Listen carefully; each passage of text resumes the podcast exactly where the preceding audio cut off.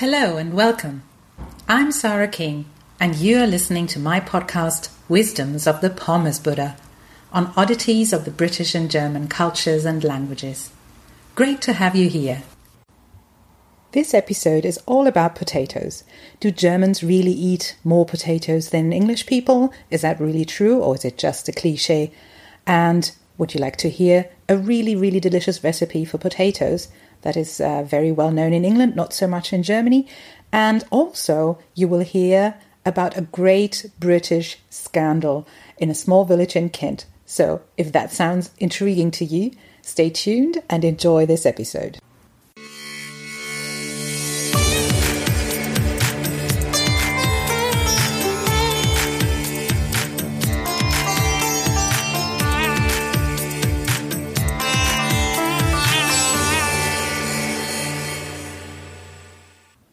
The Germans' love of potatoes is probably one of the most accurate cliches ever conceived about us. This particular German is definitely a tuber enthusiast if ever there was one. Potatoes thrill me in any way, shape, or form. If you are keen to explore a seriously delicious potato recipe unfamiliar to a majority of Germans, and, what is more, to hear about a blatant village scandal in Kent involving not one, but two large potatoes, this will be a treat. Based on stats by the Northwestern European Potato Growers NEPG, Germans consume about 145 kilograms of potatoes per capita and year, while Brits eat just under 65 kilograms. It is therefore indeed safe to say that Germans are a potato loving people. I pride myself in being a prime example of a German in this way. Family lore has it that as a child I used to grab the bowl of leftover potatoes after family lunches and sit under the table with it to eat some more of them in peace and quiet. Later on, as a teenager, I remember, my cure all food of love were fried potatoes with melted Gouda cheese. Here we are again, one of my favorite cheeses. If you like Gouda, make sure to listen to The Ultimate Butterbrot, another podcast episode. My granddad used to whip up Bratkartoffeln mit Käse at my ravenous request at any time of day or night.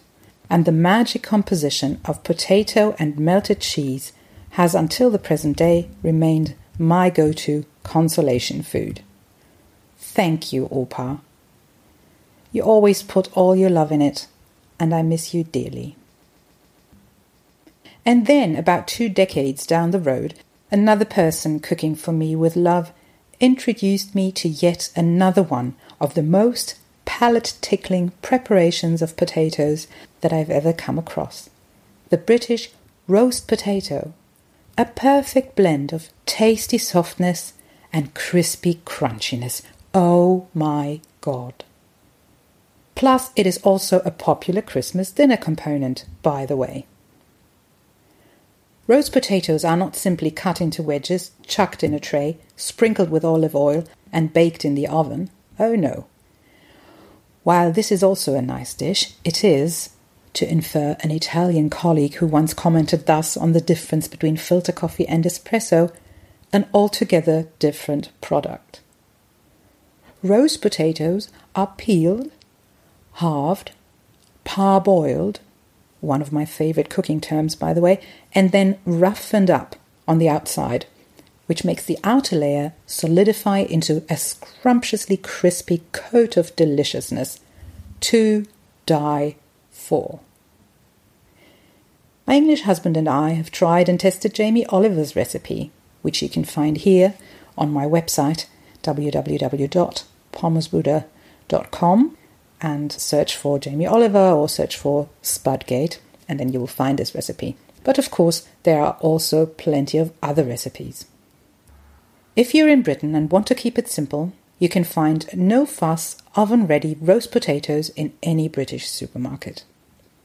If you live in Germany and want to find the best potato for this, or any other recipe, I recommend How to Pick a Potato, A Guide to Buying Potatoes in Germany from Christie Dietz's English language blog about German food, A Sausage Has Two. And finally, to the scandalous machinations of one parishioner in a sleepy village in beautiful Kent. My mother in law Jill was a parish councillor at the time, and she was strolling through some allotments when she was greeted by a friendly man who offered her two large potatoes to take home. She did not think much of this, other than it being a neighbourly gesture, went home, prepared the potatoes, and had them for dinner. The next day, at a parish council meeting, it turned out that this man had put in for an extension to his house, which required approval by the parish council. Only then did it dawn on Jill that the allotment gardener's neighbourly gesture had clearly been a bold attempt of bribery. But it was too late. The potatoes had already been eaten. The uncanny parallels to a famous case of bribery in US American history imperatively led to these events henceforth being referred to in the village annals as Spudgate. Whether you are a Reibekuchen, Pommes or Kartoffelpüree person, Hauptsache Spaß gehabt, as my English come German husband would say. The Pommes Buddha says, one potato, two potato, three potato, four. That was it for today. Thank you so much for listening. You can read this text on my website www.pommesbuddha.com. If you liked this podcast, please do subscribe to it. Take care and hear you soon.